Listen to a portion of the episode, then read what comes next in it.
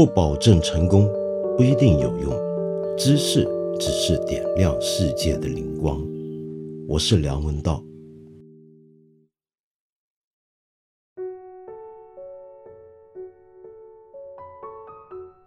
你今天听的这期节目啊，其实是我事先录好音的。我录音的时间呢是大年三十的前一天，也就是年二十九。那么我在这里呢，恭祝大家新年愉快。过去这么多年呢，别人给我手机短信或者微信拜年，我的回复都是愿新年静好。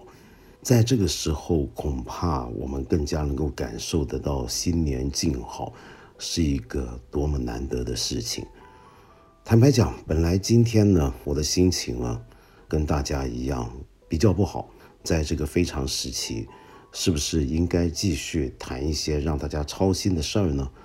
但是想到节目播出的时间，大家都在放假，包括我的同事们，所以呢，可能还是讲一些也许比较不着边际的事儿，希望大家不要见怪。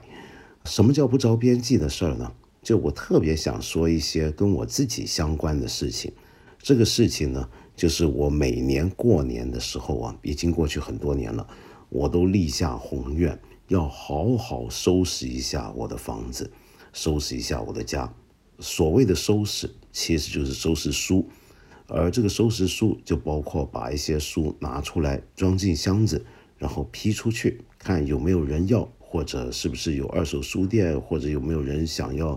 接收这种书籍捐赠，我为什么要这么干呢？是这样的，在过去这么多年来看书买书，我无意之中居然也累积下了，我没估算啊，没有统计，但是我大概至少有五六万册左右的藏书。哎，说到藏书啊，我小的时候很羡慕，很渴望人家说什么一个人坐拥书城那种快活感。我曾经有段时间呢，也觉得十分的惬意，发现自己的房间、自己的房子到处都是书柜，一回到家，在这个书柜前转一转呢，就有一种说不出的满足跟喜悦。但是到了后来，情况有点变化。这个情况呢，就跟很多呃书太多的朋友一样，就是那些书开始在地上堆叠起来。然后在书架上面呢，一层、两层、三层的这么放书，本来排好了次序和按照一个一定的规则来排列的书柜呢，迅速开始乱起来。那么再下来呢，就变得有些书明明知道我有，我想找，但是找不到。更可怕的是啊，有时候发展到了这么一个地步。就是有一些书，我由于找不出来，但是我又要用，那怎么办？只好临时匆匆忙忙又去买一本。同类的情况发生多了之后，我现在发现自己的书里面呢，有些书本呢，有些书籍呢，是我重复拥有高达四五本的分量，那就是这本书我每回要用，每回都要重新去买，因为实在找不出来了。更可怕的是啊，好几年前我曾经发生过一整排书柜大规模受不住压力倒塌的事件，这当然是个惨剧。好在人猫无害，我家的小猫呢很灵活，及时的躲开了。又有些时候呢，或者更常见的情况是，由于地上都是书，所以行动很不方便。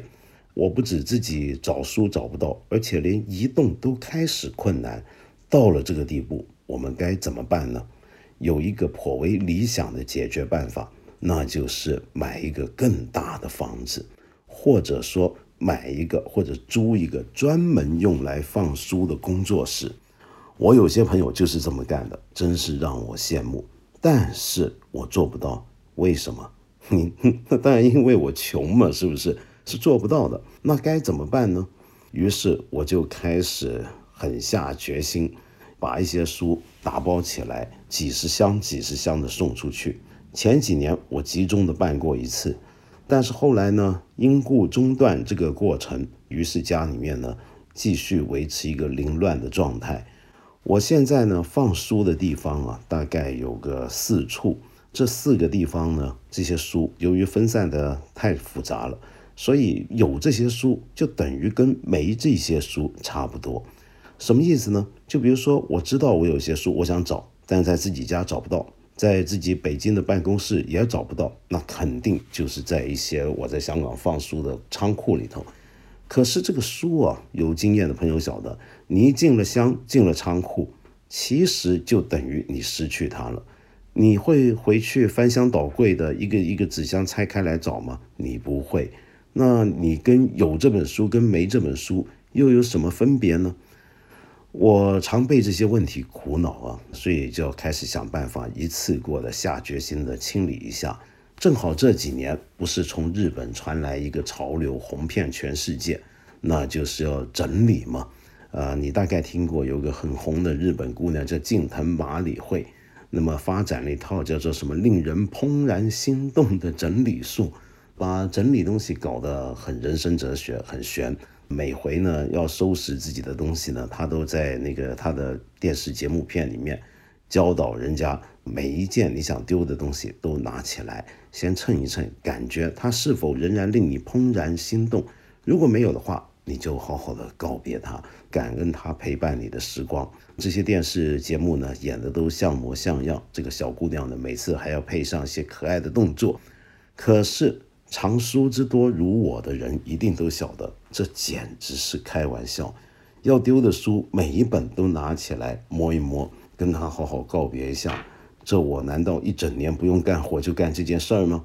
当然，近藤麻里惠呢，并不是第一个指导人家这样子去抛弃不要的东西，过上这种所谓的极简生活的一个人。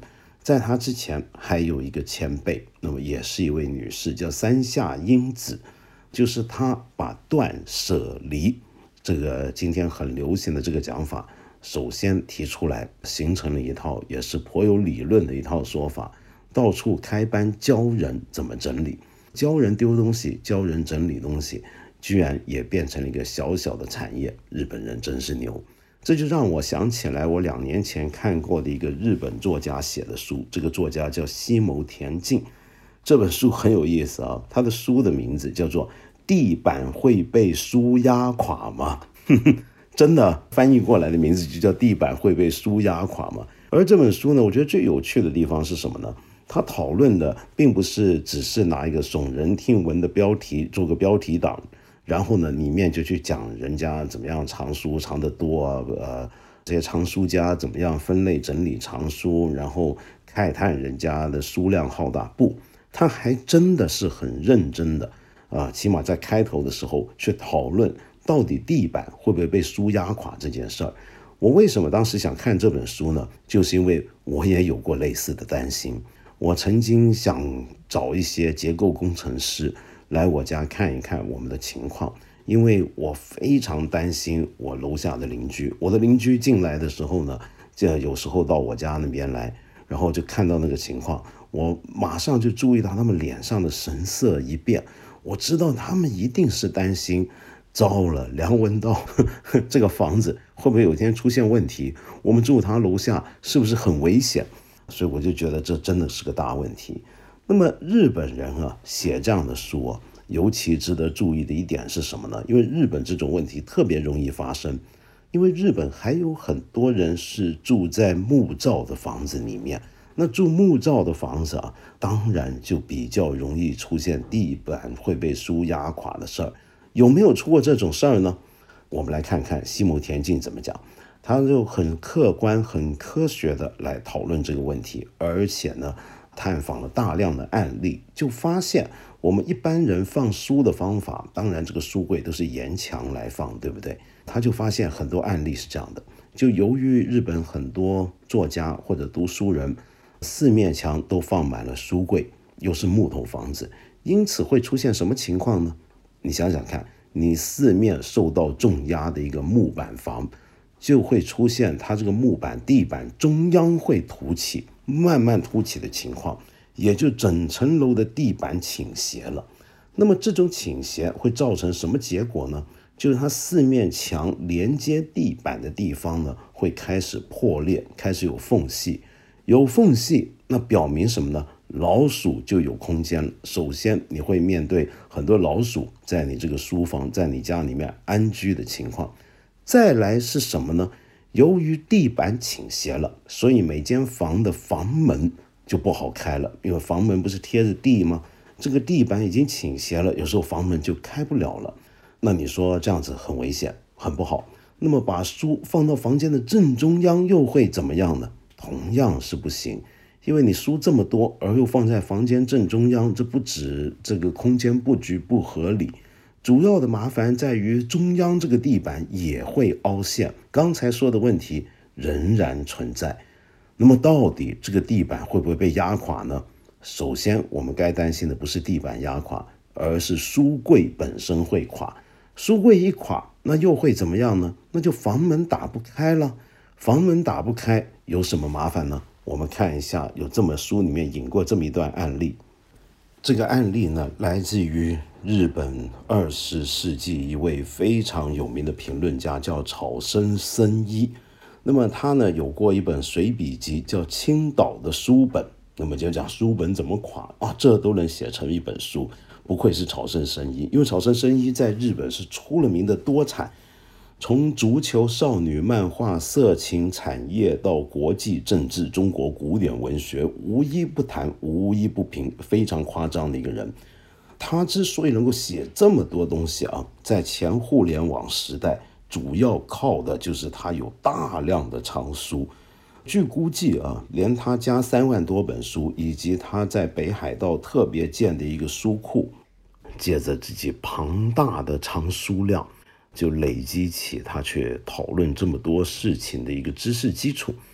那么这种情况呢，坦白讲啊，对我而言是呃深有体会的，因为写作的人分好几类。有一类人就像我这样，我自己觉得是比较没出息的一类。当然不是说别人，我们同类型中的其他人啊，而是特别是我，就是好像离了书之后呢，就不能开口，不能说话，不能写东西了。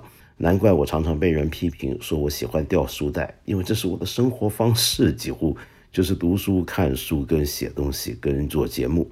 也就是说，从书本里面吸取东西，综合东西。更重要的是什么呢？书还给我很多灵感，在我还能看得见我的书名，这些书摆放的还比较有层次、有有有分类的时候啊，有时候浏览这些书柜本身，看看这些书名字，你就有灵感，就能够从里面得到一些想法跟刺激。那么草生生一也是这样，但问题是书太多了。会不会出现我刚才所说的那些难题呢？那么他这本随笔集就谈到了很多类似的事儿，比如说以下这段话：砰砰砰砰砰，我听见书本倒下的声响，我缩起脖子来，还是听到砰个不停的声音。只要一个地方开始崩塌，就会引起骨牌效应，堆积的书本互相碰撞，四处飞散，然后又传来一阵砰砰声响。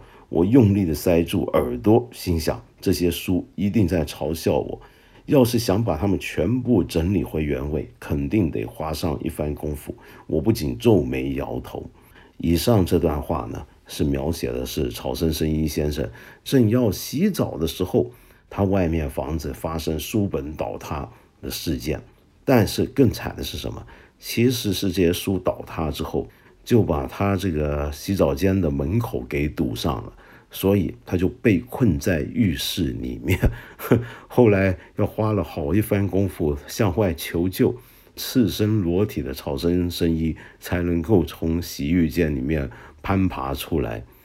但是还其实有比他更惨的，那是另一位已故的日本作家井上夏先生的他的遭遇。他那一回呢，也是在洗澡间里面，刚洗完澡要出来。他这么说：第一次发生惨剧是在去年年底，我刚洗好澡从浴室出来，腰间围着毛巾，拿着啤酒和杯子回房间，然后随手把一本叫做《旅行的重量》这本书放在工作室角落那堆像座高塔的书堆最上方。但就在那瞬间，惨剧发生了，随着噼里啪啦声响。我的身体开始往下沉，下陷处周围的书像土石流般以惊人的气势朝我奔流而来。唱盘上转动的唱针弹开，音响喇叭发出嘎嘎嘎的异样咆哮。墙边书柜倒下，石油暖炉倾倒，连带使得放在炉上的水壶摔落，猛力的将热水溅洒过来。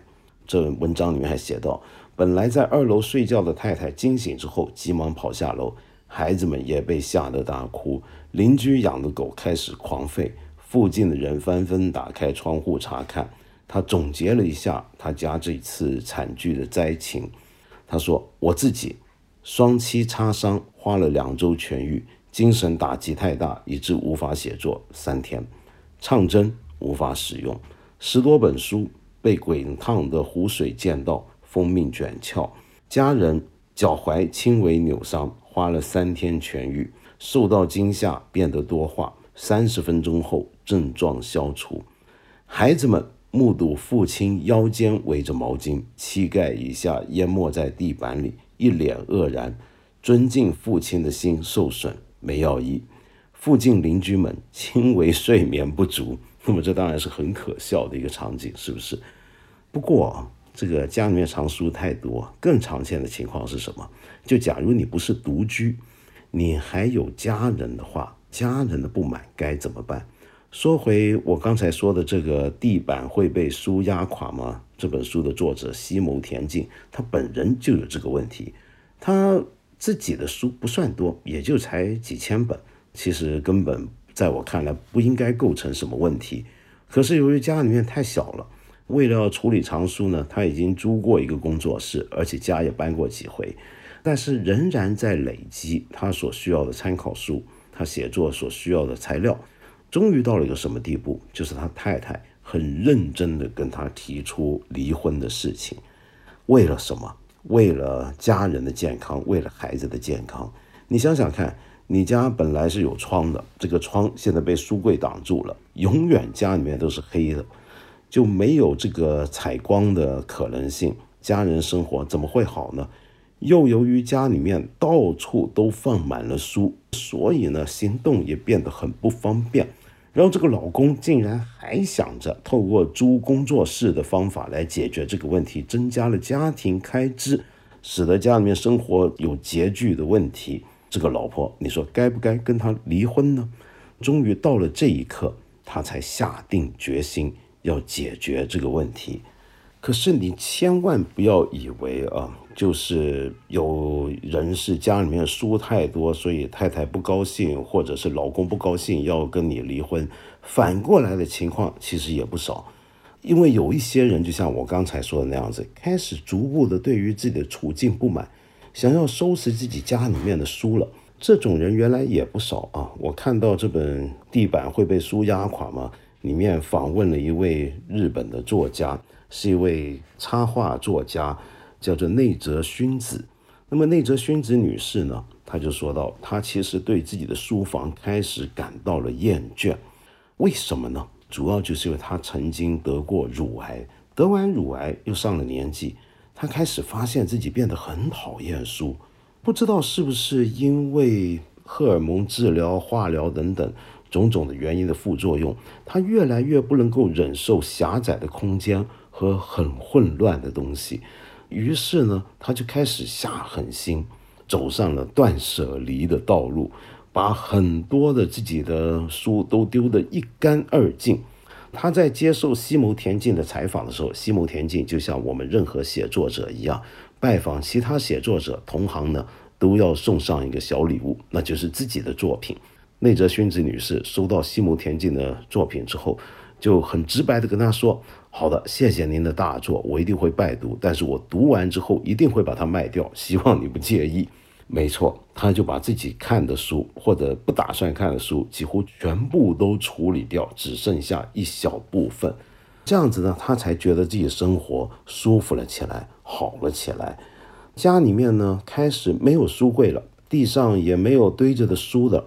但是内泽薰子却说，他和配偶间的关系。却出现了裂痕，最后走到了离婚的地步。为什么呢？主要是她老公也是个爱书人，也有很多书。虽然她在处理的过程没有处理到老公的书，但是老公完全没办法接受这个老婆到底出了什么事儿？怎么会？大家都是爱书人，家里头堆着一堆书，你把你的书全都给丢掉，整个房间里面的书柜只剩下一半啊！这书都是我的书，整个空间感又变了。她老公很受不了，居然为了这个跟她离婚。看来呢，家里面的书你要留下来，那是会离婚的；全丢掉，他还是会离婚的。既然反正都是要离婚。那这书你说该怎么办呢？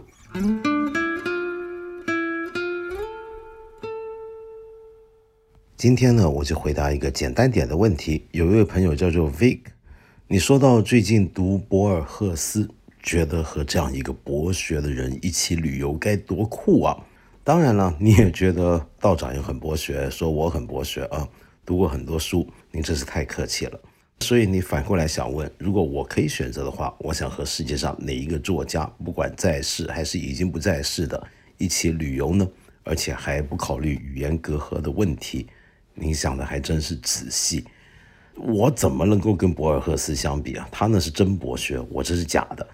但是我很好奇，就是跟一个人共同旅游，选一个人当旅伴，你首先考虑的会是他博学与否吗？恐怕不是吧。比如说博尔赫斯。因为他后来眼睛不行了，他其实也很少出门。你等于要跟一位失明人士出去旅游，你可能要考虑的事情就不只是博学与否了。当然，和一位失明人士共游呢，也是很有意思的，因为他能够感受到许多你平常不注意的东西。我记得我以前教书的时候啊，曾经要学生做的功课是请他们做一本旅游指南。然后有一组同学交上来的旅游指南呢，太有意思了，是一段录音，原来是给盲人使用的香港旺角区的旅游指南。听那段录音，他会指示说，你听到红绿灯的那个哒哒哒哒哒的声音之后，接着过马路，然后走大概十步，就会听到有卖小鸟的声音。然后你听到那些鸟，你会听到哪几种鸟类的声音？等等等等。哦，原来一个看不见东西的人，凭他的耳朵是这样子出行的，那是我以前没有想过的事情啊。扯远了，回来讲，如果要挑一个作家共同旅游的话，我肯定不会选择，或者肯定不会把博学与否当做标准，不是太重要。我反而在乎的是先去看什么地方旅游。比如说，如果去伊斯坦布尔旅游，那是不是应该挑帕慕克共游呢？他就等于可以当我的资深导游吗？难道不是吗？如果去古代的庞贝古城，那么是不是应该找普林尼当我的导游呢？他可以告诉我被火山灰掩埋之前的庞贝是个什么样的一座城市。所以简单的讲，我想不到跟世界上哪一个作家，不管在世还是不在世，共同旅游，想到的永远先是旅游点，然后。对那个旅游点有超乎常人理解和认知的作家，他如果当游伴，那就不叫游伴了，那叫导游了。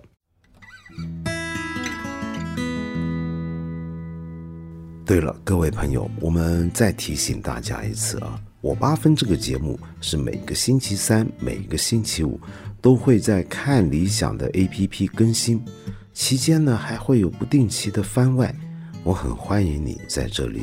或者是看理想的微信公众号留言，提出你的一些的问题、意见和批评。我们今天呢就先聊到这里了，下期节目呢我们接着再谈。